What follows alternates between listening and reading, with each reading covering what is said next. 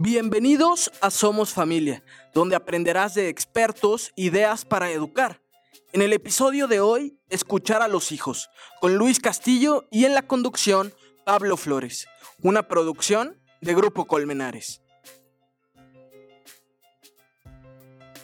Bienvenidos a un episodio más de Somos Familia, nos da mucho gusto compartir este espacio con todos ustedes. Además que hoy tenemos un gran invitado él es Luis Castillo, psicopedagogo de profesión y además tiene ya cierto tiempo dedicándose a las labores educativas con vasta experiencia. Luis, nos da muchísimo gusto que estés aquí el día de hoy. Hola Pablo, pues muchísimas gracias a ustedes por la invitación. Gracias a ti por estar y hoy tenemos un tema muy interesante que es la importancia de que los hijos se sientan escuchados y comprendidos por los padres. Luis, es un tema que, nos puede dar para mucho, pero vamos a tratar de, sacar ideas clave y sobre todo consejos para los padres de familia, para los educadores que nos ven y que nos escuchan. Yo quisiera preguntarte primero, ¿por qué es tan importante que los hijos se sientan escuchados por los padres?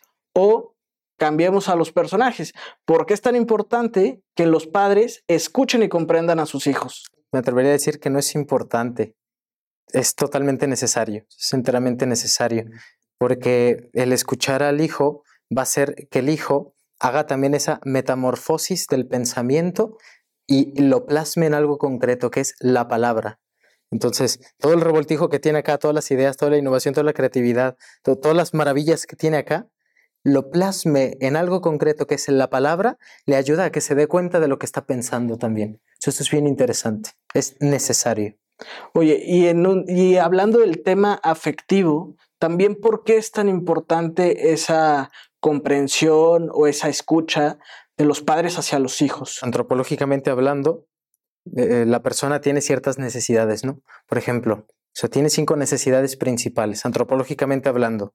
La primera, saberme conocido, saberme comprendido, saberme útil, saberme amado y saberme perdonado.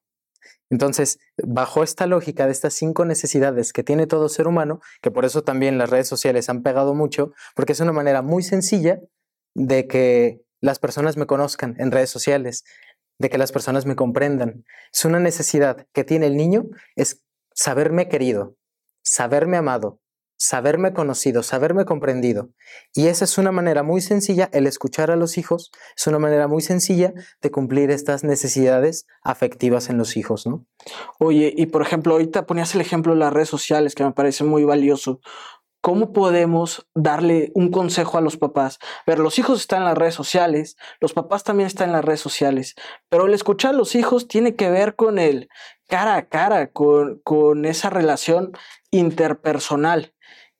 ¿Qué consejo le darías a los papás para entrar en una escucha activa, en, una, en un tiempo de calidad, en un tiempo en el que el hijo de verdad se pueda sentir amado, escuchado, comprendido? Em, sabemos que la vida es muy compleja, ¿no?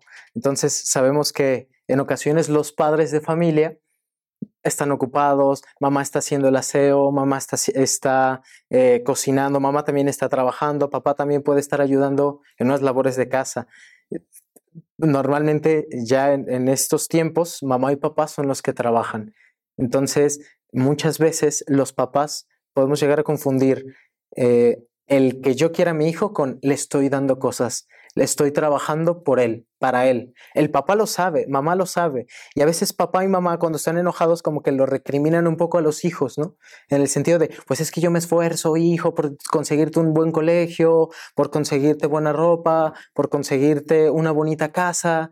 Valóralo, hijo, porque nos esforzamos mucho como en un tono, o sea, si leemos entre líneas. De reproche. Como de reproche, ¿no? Como de, hijo, o sea, no me gusta que existas, pero existes, entonces te estoy recriminando que existes, ¿no? Cuando el hijo no pidió nacer, cuando el hijo es un regalo, es un don. Y entonces hay que verlo como ello, como un don, como un regalo. Él no pidió nacer, no es su culpa, por así decirlo, haber nacido. Entonces, papá, mamá, cuando hacen ese tipo de comentarios puede ser muy peligroso, ¿no?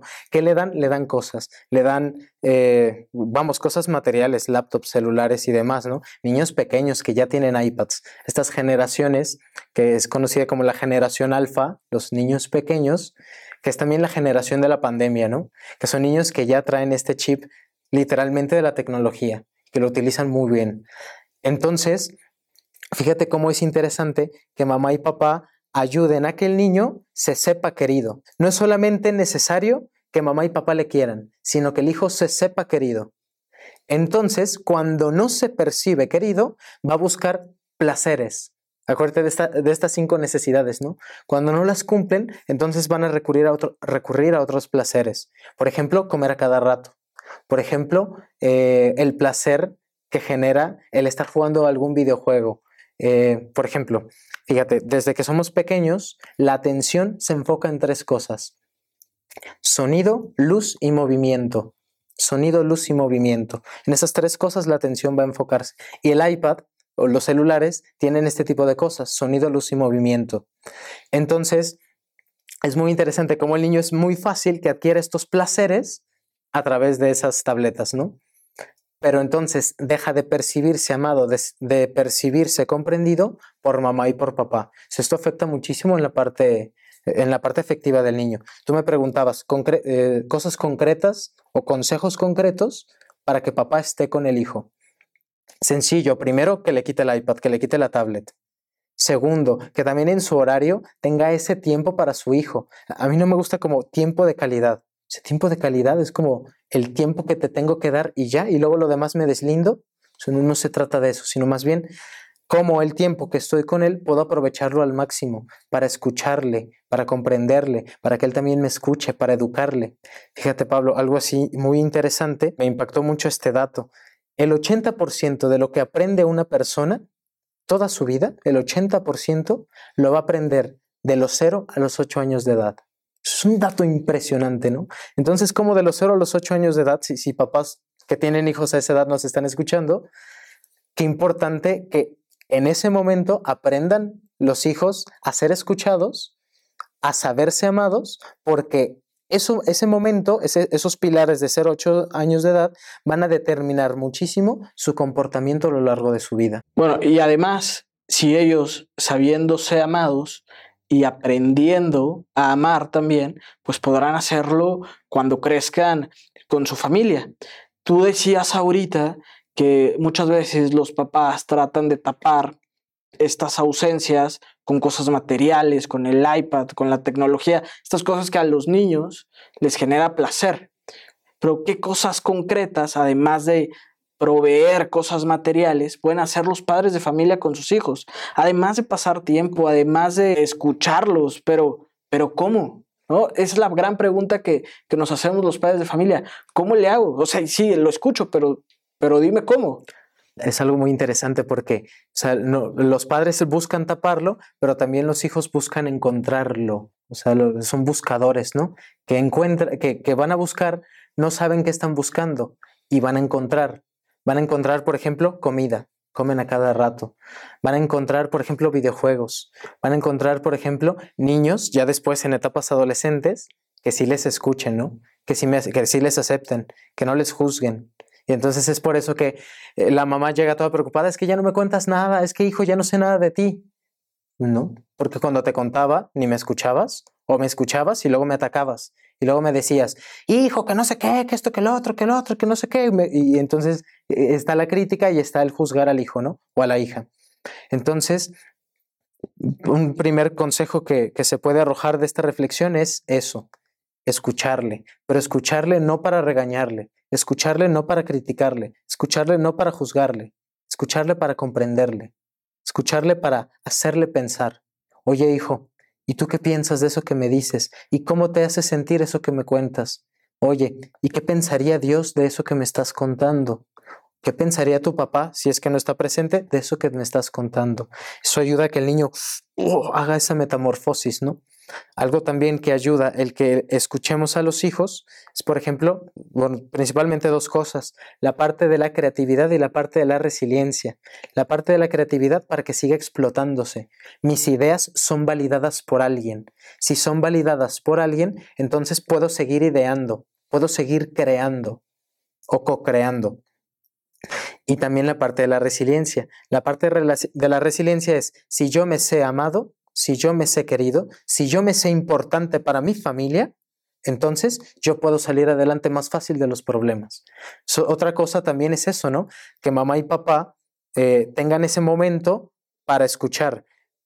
¿Cómo hacer ese momento? Ya hay cosas muy concretas. Por ejemplo, que se sienten a ver una película y que después la platiquen. Oye, ¿cuál fue tu personaje favorito? ¿Por qué fue tu personaje favorito? Eh, si tú estuvieras en esa película, ¿qué hubieras hecho diferente? Eso ayuda a que el niño también vaya teniendo ese tema de conversación, esa riqueza interior para poderla compartir. Otra cosa también que se me ocurre, por ejemplo, juegos en familia. Los juegos en familia ayudan a que tarde o temprano surja una pregunta, surja una duda, surja un comentario y de ahí nos vamos, de ahí nos vamos para del diálogo, ¿no? Diálogo es una palabra muy bonita. Diálogo, una palabra compuesta, di y logos, poner dos ideas en común. Entonces, qué, hermoso que las ideas de mi hijo pueda yo ponerlas en común con las mías y nos ayudemos a crecer también, ¿no? Dijiste un par de ideas muy interesantes y me, me quedo con dos. Una es, muchas veces los papás ya no conocen a sus hijos, porque tal vez en esa etapa temprana que nos platicabas de los cero a los ocho años, pues perdieron la oportunidad de conocerlos. Los que hemos tenido la fortuna de trabajar en colegios, en instituciones educativas, como educadores, como profesores, muchas veces cuando hablamos con padres de familia nos topamos con esa con ese mismo discurso de los papás, es que yo no conozco a mi hijo, ustedes lo conocen más. Eh, ¿qué le dirías a los papás en este afán de, saber escuchar también para saber conocer? ¿cómo motivarías tú a un padre de familia a atreverse a dialogar con su hijo para poder conocerlo más? Fíjate, Pablo, imagínate que tú pudieras leer el corazón de las personas.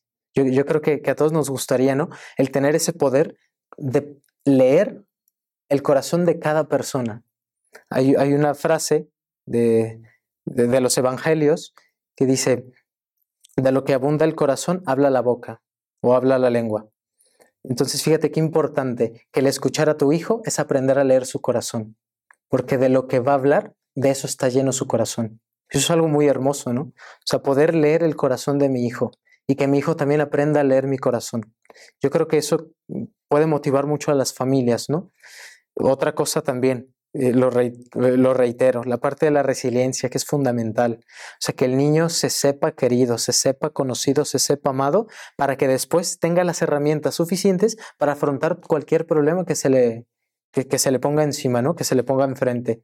Y, eso, eh, si tú te fijas, en las etapas de 0 a 8 años, en un estudio de, la Universidad de Stanford, eh, hizo, pensó eso, ¿no? A ver, ¿Dónde aprende la relación con los demás, la relación con Dios, eh, el lenguaje, el tono del lenguaje, eh, la manera de, dirigirse a los demás, eh, el trabajo en equipo, la manera de afrontar los problemas, es en esa edad de 0 a 8 años. El que le escuches ayuda a que el niño tenga esa, esa herramienta, por así decirlo, de, ok, me estoy dando cuenta, que es lo que hace la psicología, ¿no? Me estoy dando cuenta de lo que estoy pensando y viene lo que es el método PEAC de Patricia Vidal Bergogli. Lo desarrolló muy interesante porque dice, todo empieza en el pensamiento.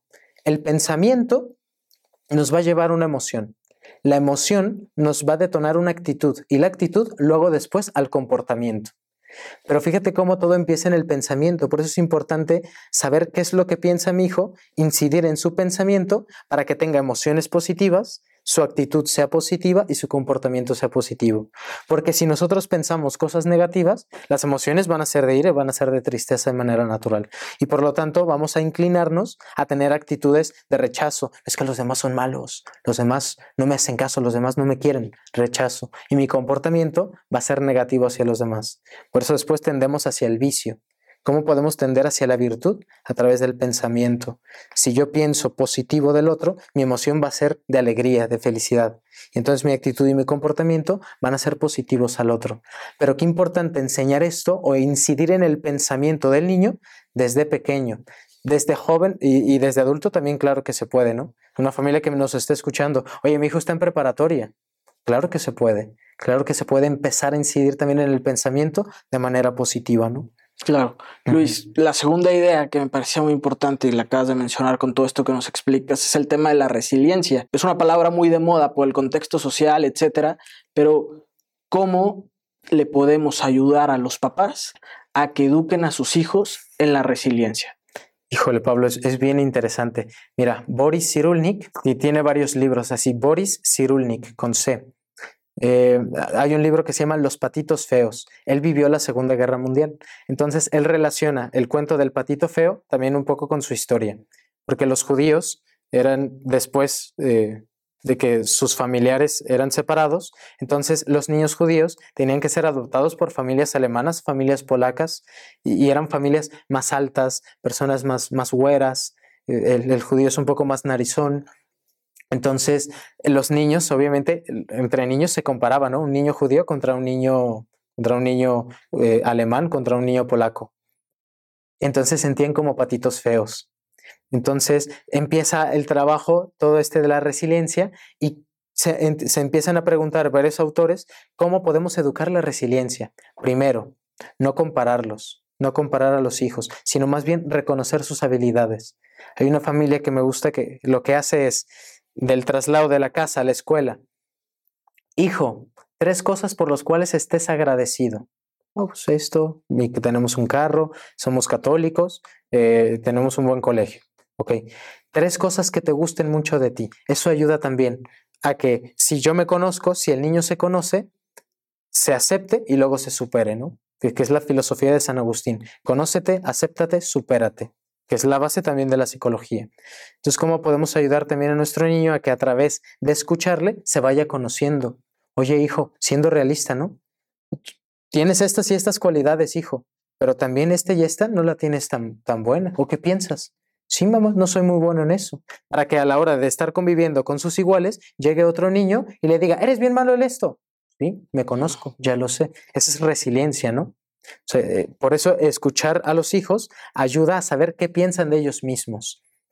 Otra cosa también que, se me ocurre y, que los estudiosos de, la resiliencia han desarrollado es, por ejemplo, que los niños eh, además de conocer sus aptitudes, sus habilidades, pero también sus debilidades, que también se les deje hacer por ellos mismos. Eso también es bien importante, que ellos mismos contemplen su trabajo y se den cuenta de que son capaces de algo. Eso es bien importante también. Me quedaría con eso, ¿no? Muy bien, Luis. Muchísimas gracias. La verdad es que este tema nos daría para mucho más, pero estos consejos, estas ideas que nos has compartido, nos sirven mucho para poder ponerlas en práctica en casa, para los que son educadores, ponerlo en práctica en su lugar de trabajo, etcétera. Yo solo te pediría una última idea, un último comentario que le quisieras hacer a las personas que nos siguen en Somos Familia. Claro que sí. Em, yo me atrevería a decirles, bueno, la Madre Teresa de Calcuta decía, le preguntaban, ¿los mejores maestros quiénes son? Y ella respondía, los niños. Yo, creo que hay mucha sabiduría en ese comentario, porque yo invitaría a, los papás que nos escuchan a que cuando tengamos alguna dificultad, un problema, no sepamos cómo, cómo solucionar algo, le preguntemos a los niños, porque los niños todavía tienen mucha creatividad, tienen un mundo maravilloso, ¿no?